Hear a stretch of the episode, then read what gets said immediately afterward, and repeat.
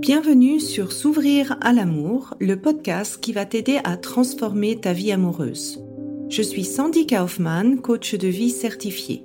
Sur ce podcast, je t'aide à comprendre et à changer tes mécanismes en amour afin de rencontrer la personne qui te correspond et construire une relation de couple épanouie.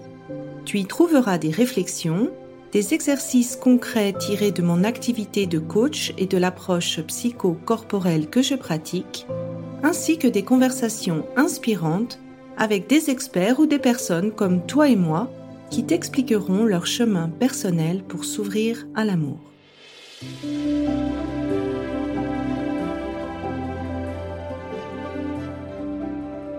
Bonjour, tu écoutes l'épisode 3 de S'ouvrir à l'amour, qu'est-ce qu'un schéma amoureux Alors j'avais à cœur de t'expliquer cette notion parce que je vais la reprendre assez souvent dans le podcast et j'ai remarqué qu'il y avait souvent un petit peu une confusion sur qu'est-ce que ça voulait dire et je me suis dit ben voilà, je l'explique un petit peu en détail et également comment on peut se créer en fait finalement ces fameux schémas amoureux et comment on peut surtout s'en défaire.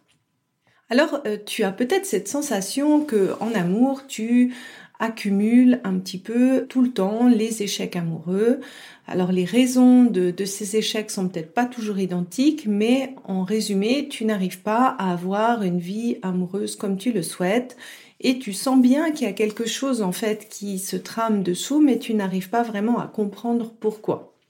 Un deuxième cas qui est assez courant, c'est de se dire, bah voilà, tu, tu choisis vraiment des personnes assez différentes de caractère, de ce qu'elles font dans leur vie, de physique, de comment elles sont. Et tu te rends compte que malgré cette sélection assez euh, diverse, le scénario final est toujours le même. Donc soit ils te trompent, soit ils te rejettent, soit ils partent, soit ils t'abandonnent. Et tu te dis, ben, c'est quand même bizarre parce que j'essaye de choisir vraiment euh, différemment à chaque fois, puis je répète toujours euh, la même chose ou bien tu as ce sentiment d'être toujours euh, attiré un peu par les mauvaises personnes et tu voudrais comprendre pourquoi parce que tu, sais que c'est pas le scénario qui te convient, c'est pas le type de relation qui te convient, mais c'est un petit peu plus fort que toi. À chaque fois que tu es attiré par quelqu'un, c'est vraiment euh, ce type de scénario que tu répètes. Et donc, euh, voilà, j'arrive dans la définition de qu'est-ce que c'est un schéma amoureux. En fait, un schéma amoureux et un nom similaire qu'on peut donner, c'est une croyance limitante vis-à-vis de l'amour. C'est une thèse qui est plus ou moins consciente sur l'amour. Et cette thèse, en fait, elle a été enregistrée en fonction de tes expériences passées. Et donc, on a tous enregistré un certain nombre de ces thèses. Et en fait, il y a vraiment deux catégories. Il y a des thèses qui peuvent être aidantes. Donc si tu as enregistré des euh, thèses aidantes, et eh ben en gros, elles te vont te donner une vision positive de l'amour, elles vont te donner une vision positive de tes partenaires potentiels et également une vision positive de ta capacité à être en couple. Et elles sont limitantes si ces thèses-là, en fait, te donnent une vision plutôt négative de l'amour, une vision plutôt négative de ta capacité à être en couple ou une vision négative de des partenaires potentiels que tu peux avoir. Et donc souvent la question qui me vient à ce moment-là, c'est me dire mais Sandy, comment savoir en fait si j'ai un schéma amoureux enregistré ou pas La réponse en fait, elle est très très simple, c'est il suffit de regarder tes résultats en amour. Si tu as les résultats que tu souhaites, alors ça veut dire que tu n'as pas de schéma amoureux qui sont suffisamment limitants. Et si tu as des résultats en amour qui ne te conviennent pas, cela veut tout simplement dire que tu as des schémas amoureux qui sont limitants pour toi. Je te rassure, à mon avis, on a tous plus ou moins des schémas amoureux limitants. Pour certaines personnes, en fait, l'intensité ou le nombre de schémas limitants va faire que tu ne vas pas réussir à te mettre en couple de longue durée. Et puis pour d'autres, euh, ben, la personne va arriver à se mettre en couple de longue durée. Par contre, il va y avoir un petit peu plus de crise une fois que le couple est installé. Et donc, un schéma euh, limitant ou un schéma amoureux, il se crée simplement sur la base de tes expériences passées. Et il devient de plus en plus important selon si tu as répété souvent ce modèle ou ce schéma ou cette thèse sur l'amour. Et donc pour savoir en fait comment tu as pu enregistrer un schéma, bah, c'est très très simple. À un moment donné, tu as eu un stress émotionnel et donc ça, ça fait partie d'un stress de survie. Et ton cerveau reptilien, donc ce n'est pas ton cerveau rationnel, mais ton cerveau reptilien, aussi appelé cerveau de survie, il a dû déterminer une manière de réagir face à cette situation de stress. Donc la première fois que c'est arrivé, il a dû se dire, bon, ok, comment est-ce que je réagis face à cette situation? Comment je fais pour dépasser ce stress et faire en sorte que j'assure ma survie. Donc la survie euh, au sens du cerveau reptilien, c'est pas euh, je suis heureux et tout va bien, c'est j'arrive encore à respirer, je suis encore vivant. Et donc sur cette base-là, il va euh, déterminer deux actions en fait. La première, c'est comment est-ce que je réagis? Est-ce que je me bats? Est-ce que je, je reste stoïque ou est-ce que je m'enfuis? Et pour t'aider à aller dans cette action-là, il va accompagner en fait cette action d'une émotion, de la colère, de l'angoisse, de la tristesse, un état de choc, etc., etc. Et donc ça, chimiquement, ça veut dire que ton cerveau, ce cerveau de survie, il envoie des neurotransmetteurs à tes organes tes organes sécrètent en fait des hormones qui vont te permettre en fait de faire ce mouvement de fuite ou bien de rester bloqué ou bien de contre-attaquer, etc., etc. Et donc à la fin en fait de cette expérience, le cerveau reptilien va faire une espèce de bilan. Il va se dire ok, j'ai bien compris dans ce genre de situation en amour, si je réagis de cette manière, j'arrive à survivre donc encore une fois, je suis encore là, je suis vivant, ça ne veut pas forcément dire je suis heureux. Ton cerveau reptilien va enregistrer cette manière de réagir et il est très content parce que la prochaine fois que tu vas te retrouver dans une situation de stress similaire, il n'aura pas à se poser la question comment est-ce que je réagis? puisqu'il aura sauvegardé en fait cette manière de réagir déjà auparavant. Et ce qui fait en fait qu'on répète un schéma, c'est justement ce mécanisme de sauvegarde parce que le cerveau reptilien va automatiquement proposer ce premier mécanisme de réaction qu'il a sauvé dans ta vie. Et c'est ce qui explique aussi qu'un schéma amoureux grandit en intensité au fur et à mesure que tu le répètes. Donc si je prends l'exemple typique de la trahison, peut-être que la première fois que une personne t'a trompé, tu étais triste quand tu as appris la trahison, mais au bout de la deuxième ou troisième fois, eh bien, tu es déjà dans l'anticipation du pire, tu as déjà peur dès qu'il ne répond pas tout de suite au premier SMS et tu sens vraiment physiquement une réaction relativement forte. Et ça, c'est ce qui montre en fait que ces schémas ils se répètent dans le temps et ils prennent de plus en plus une proportion qui est grande et qui te fait réagir fortement. Et ce même si au fond de toi, quand tu es dans ton cerveau d'analyse, ton cerveau rationnel, tu te dis mais je comprends pas, je, je ne devrais pas réagir aussi fort face à cette situation, mais c'est un petit peu plus fort que moi. Et justement, en fait, pour ces schémas amoureux, il y a souvent ce que j'appelle en fait ce combat entre nos deux cerveaux. Parce qu'on a d'un côté notre cerveau rationnel en fait qui comprend très bien la situation, qui arrive aussi à réfléchir de quelle est la meilleure manière de réagir face à cette situation, qui arrive peut-être aussi à relativiser notre expérience actuelle par rapport à d'autres expériences qu'on a eues dans le passé. Mais ce qui fait qu'on a certains automatismes en amour, en fait, c'est pas ce cerveau rationnel là, c'est notre cerveau reptilien, notre cerveau de survie. Et ce cerveau en amour, il est particulièrement important parce que c'est ce même cerveau qui fait que tu es attiré par certaines personnes et pas d'autres.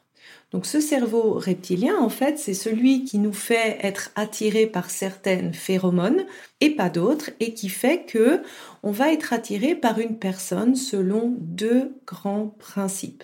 Le premier principe, c'est le principe de la diversité de l'ADN. Donc on va automatiquement choisir quelqu'un qui a une diversité génétique par rapport à la nôtre pour des raisons de reproduction. Ça, c'est le premier principe. Et comme en fait, aller vers l'inconnu, aller vers quelqu'un qu'on ne connaît pas, pour le cerveau reptilien, c'est une certaine prise de risque. Pour limiter cette prise de risque, il va nous faire être attirés par des modèles que l'on connaît. Et donc, si tu as cette sensation d'être attiré, entre guillemets, par les mauvaises personnes, cela veut simplement dire que tu es attiré par les personnes qui correspondent au schéma amoureux limitant que tu as enregistré sur la base de tes expériences passées. Et donc, ces schémas amoureux, ils prennent grosso modo trois grandes directions. La première direction, ce sont tous les schémas amoureux qui sont liés à ta personne. Donc, je ne mérite pas l'amour, je suis pas assez jolie pour être aimée, je dois être parfaite pour être aimée, je mérite pas l'amour, je suis trop ci, je suis trop là. En fait, tout ce qui est lié à ta personne, et c'est souvent des schémas amoureux qui sont très bloquants parce que, en gros, tu te retrouves face au choix de soit je suis comme je suis, et à ce moment-là, cela veut aussi dire que je ne suis pas avec quelqu'un, soit je suis en couple, mais le prix à payer, c'est le prix de mon identité. Et ça, c'est souvent la catégorie la plus bloquante parce que ben, on doit choisir entre soi ou être pas soi, mais être avec les autres. La deuxième catégorie, en fait, c'est tout ce qui concerne le sexe opposé ou le sexe avec qui tu as envie d'être en couple. Donc, si tu es une femme et que tu aimes les hommes, ben, si tu penses que tu peux pas compter sur les hommes, que les hommes sont des salauds, qu'il faut pas leur faire confiance, etc., etc., ça, ce sont des schémas amoureux en lien avec ta vision du sexe opposé. Et donc forcément, tu peux vraiment imaginer dans ce cas de figure que tu rentres sur la pointe des pieds dans une relation parce que déjà, tu ne fais pas confiance à l'autre personne d'emblée. La troisième catégorie, qui est vraiment la plus euh, courante en fait, c'est les schémas amoureux qui prédisent un petit peu comment la relation va se passer. Donc les cinq exemples les plus courants, ce sont les cinq blessures de l'âme de Lise Bourbeau, que sont la blessure d'abandon, la blessure de trahison, la blessure du rejet, la blessure de l'injustice et la blessure d'humiliation. Mais il y en a également d'autres. Par exemple, je dois m'oublier pour être aimé, je dois me sacrifier pour être aimé, je dois prouver ma place dans le couple. Et si tu veux, en fait, tous ces schémas amoureux qui prédisent la fin ou la condition de la relation, eh bien, peuvent être assez bloquants parce que c'est comme si tu répètes tout, tout, le temps, tout le temps, tout le temps, tout le temps le même scénario. Alors j'espère que au moins ça, ça t'a donné une explication assez succincte et puis claire de qu'est-ce que c'est un schéma amoureux. Et souvent la question qui vient euh, juste après ça, c'est mais Sandy, j'ai pas eu l'impression d'avoir une enfance euh, vraiment malheureuse. Je comprends pas pourquoi ça marche pas en amour, pourquoi j'ai des schémas amoureux. Et il faut bien se rendre compte en fait que ce cerveau reptilien, il enregistre des schémas déjà de 1 sur la base de ta perception. Donc ça ne veut pas dire que tu as objectivement vécu des choses difficiles, mais si toi tu as perçu un stress par rapport à certaines situations, à ce moment-là, tu peux enregistrer un schéma amoureux. Faut se rappeler que jusqu'à l'âge de 7 ans, un enfant, il est en majorité dominé par son cerveau reptilien. Donc typiquement, si tu lui prends un jouet et qu'il pleure à chaudes larmes, il peut potentiellement se créer un schéma sur la base de cette expérience. Donc il n'y a vraiment pas besoin d'avoir vécu une enfance difficile pour te créer un schéma. Ça, c'est vraiment euh, pas euh, obligatoire. Bien sûr, si toi tu as vécu une enfance relativement euh, difficile, c'est possible que tu aies enregistré plus de schémas. Ça dépend quelle a été ta perception euh, des choses. Et donc, la principale chose, c'est de se dire, mais comment j'arrive à identifier mes schémas amoureux? Et pour moi, pour arriver à identifier un schéma amoureux, cela te demande en fait d'observer quel a été ton passé relationnel au sens large du terme. Donc pas forcément seulement les relations amoureuses que tu as eues, mais toutes tes expériences relationnelles passées, plus précisément les expériences que tu as eues jusqu'aux sept premières années de ta vie, parce que ces expériences-là forment ce qu'on appelle des modèles d'attachement. Et donc, il n'y a pas que tes parents, il y a également la manière dont tu es venu euh, sur cette terre, tes expériences avec tes frères et des sœurs, si tu en as eu, les expériences à l'école, avec la maîtresse, mais aussi avec tes amis, qui ont un grand impact. Bien sûr, euh, la découverte de ton corps, l'acceptation de ton corps, le passage à la puberté, tes premières expériences sexuelles, tout ça va faire un petit peu une carte de tes expériences relationnelles et les expériences qui se sont le plus répétées vont former plus ou moins consciemment ou inconsciemment tes schémas amoureux. Et donc, la question qui arrive tout de suite après, euh, j'essaye d'anticiper ce qui se passe dans ta tête, c'est se dire, mais Sandy, ok, j'ai compris, je répète des modèles que j'ai appris, j'ai compris, il faut que je regarde dans mon passé, ça j'ai compris, mais comment on déprogramme tout ça? Alors, ici, les avis sont différents. Donc, euh, je vais t'expliquer l'avis de la majorité, en fait, des gens, et puis euh, l'approche que moi je pratique, qui moi m'a aidé personnellement dans ma démarche et qui, euh, avec l'expérience que j'ai fait avec mes clientes, a vraiment fait vraiment une grande différence. Alors, dans la plupart euh, des approches, soit de coaching ou de thérapie, le principe est si tu prends, si tu arrives à prendre conscience d'un schéma, cela suffit pour le changer parce que tu peux agir en conscience. Donc, en gros, euh, cette démarche-là te demande d'avoir un petit peu de switcher de ce cerveau de survie, ce cerveau reptilien, dans ton cerveau rationnel pour que tu y mettes en fait de la lumière, pour que tu y mettes de la conscience et si tu veux pour ne pas agir un petit peu en mode automatique mais agir consciemment avec le schéma que tu ne veux pas répéter ou avec le comportement différent que tu aimerais avoir. Et ça, c'est la majorité des approches qui ont cette euh, manière de faire. Et là où je suis totalement d'accord, c'est que oui, y mettre de la conscience, y mettre de la lumière, c'est extrêmement important parce que ça t'aide déjà à comprendre comment tu fonctionnes et ça aide aussi à voir quel est l'impact en fait de tous ces schémas dans ton interaction avec les autres. C'est un petit peu, euh, moi j'aime bien décrire ça comme ça, c'est un petit peu les lunettes avec lesquelles tu vois le monde extérieur. Personnellement, comme tu as pu voir dans l'épisode 1, j'avais très euh, conscience que je répétais le schéma de la trahison, c'était vraiment évident. J'avais même une idée d'où est-ce que ça pouvait venir dans mon passé, le divorce de mes parents, mais avoir conscience de ça, cela ne m'a pas aidé en fait à changer tout ça. Et ce qui m'a vraiment aider pour moi, c'est cette approche psychocorporelle qui va faire un travail de déprogrammation au niveau du cerveau reptilien, mais également au niveau du corps, plus particulièrement au niveau des organes. Et donc, euh, cette approche, en fait, psychocorporelle demande d'abord que tu identifies tes schémas amoureux. C'est la même euh, méthode comme pour tout le monde. Et ensuite, l'étape suivante, ça va être de dire, OK, quel a été le premier événement qui a généré en fait ce schéma amoureux? Et par le biais de questions en fait qu'on te pose, on va chercher dans le passé quel a été le premier événement qui a fait que ton cerveau reptilien il s'est dit bah moi je réagis de cette manière.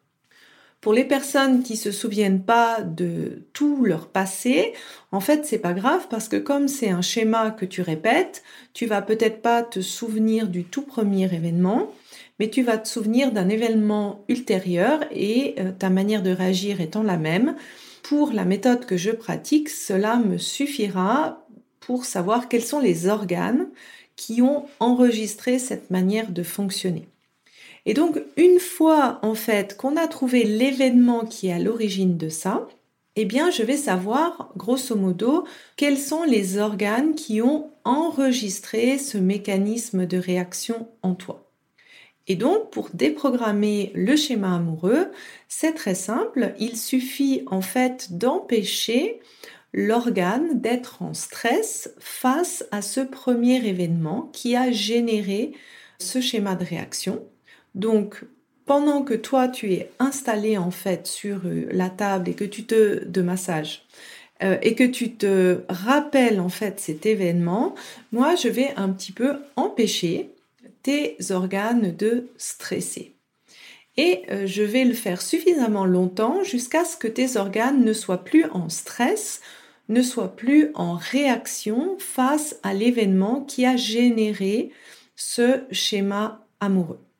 Et l'étape d'après, en fait, elle est extrêmement importante parce que, comme je te l'ai dit, ce cerveau reptilien, son job, c'est d'enregistrer constamment des schémas amoureux.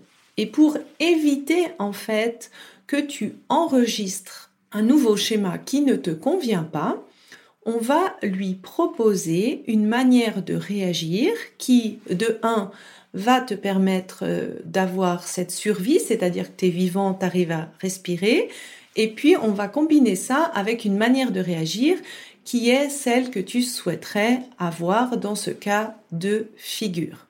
Et donc là, on va utiliser le pouvoir de la visualisation, le pouvoir de l'imagination, parce que le cerveau ne fait pas la différence si tu as vraiment vécu cet événement ou si tu te l'es imaginé. Et donc on va imaginer un cas de figure où toi, tu sors un petit peu souveraine face à une situation qui n'est pas forcément facile, mais qui va te permettre de réagir de manière adéquate comme tu le souhaites en amour. Et ça, on va à nouveau le reprogrammer au niveau des organes.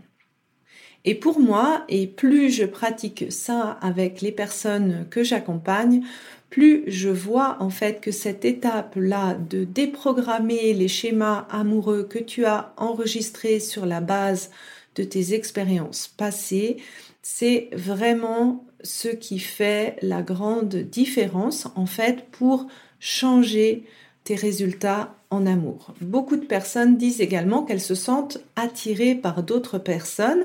Moi, c'était vraiment mon cas quand j'ai travaillé sur mes schémas amoureux. Après tout cela, j'ai rencontré mon mari et je peux te dire que c'était pas le prototype deux personnes qui m'attiraient auparavant. Donc c'était pour moi vraiment très impressionnant de voir à quel point ça, ça avait changé en moi. Donc voilà, je n'ai pas de preuves scientifiques pour te montrer que cette approche psychocorporelle marche je vais tenter d'interviewer euh, deux personnes américaines en fait qui euh, sont aussi des grands fans en fait de l'approche psychocorporelle, qui utilisent d'autres méthodes mais qui eux ont beaucoup plus d'études scientifiques prouvant euh, leur dire. Donc j'essaye de les inviter parce que je pense que ça serait vraiment intéressant de les avoir comme invités sur le podcast, même si c'est en anglais. Donc voilà, ça va être un petit peu les sources que j'avais envie de te donner, un petit peu pour légitimiser cette approche psychocorporelle. Moi, je peux te parler que de mon expérience sur les personnes que j'accompagne et ma propre expérience. En tout cas, j'espère que cet épisode t'a donné un peu une vision claire de ce que c'est un schéma amoureux, de comment tu peux l'enregistrer. Et ça me ferait extrêmement plaisir euh, que tu m'écrives, soit sur Instagram, soit euh, dans les différents réseaux. Quelles est en fait les leçons et puis comment ce podcast t'a aidé pour identifier peut-être un schéma amoureux? Une belle journée et à bientôt pour le prochain épisode. J'espère que cet épisode t'a plu et aura été source de réflexion pour toi. Pour continuer d'échanger, rejoins-moi sur Instagram via Sandy Kaufman Love Coach et n'hésite pas à me partager en commentaire ce qui t'a aidé dans cet épisode. Et enfin, si tu es prête à t'ouvrir à l'amour et à transformer ta vie amoureuse, je t'invite à rejoindre mon programme de coaching S'ouvrir à l'amour. Tous les détails se trouvent sur mon site sandykaufman.ch. Et n'oublie pas, il n'y a que tes peurs qui te séparent de l'amour.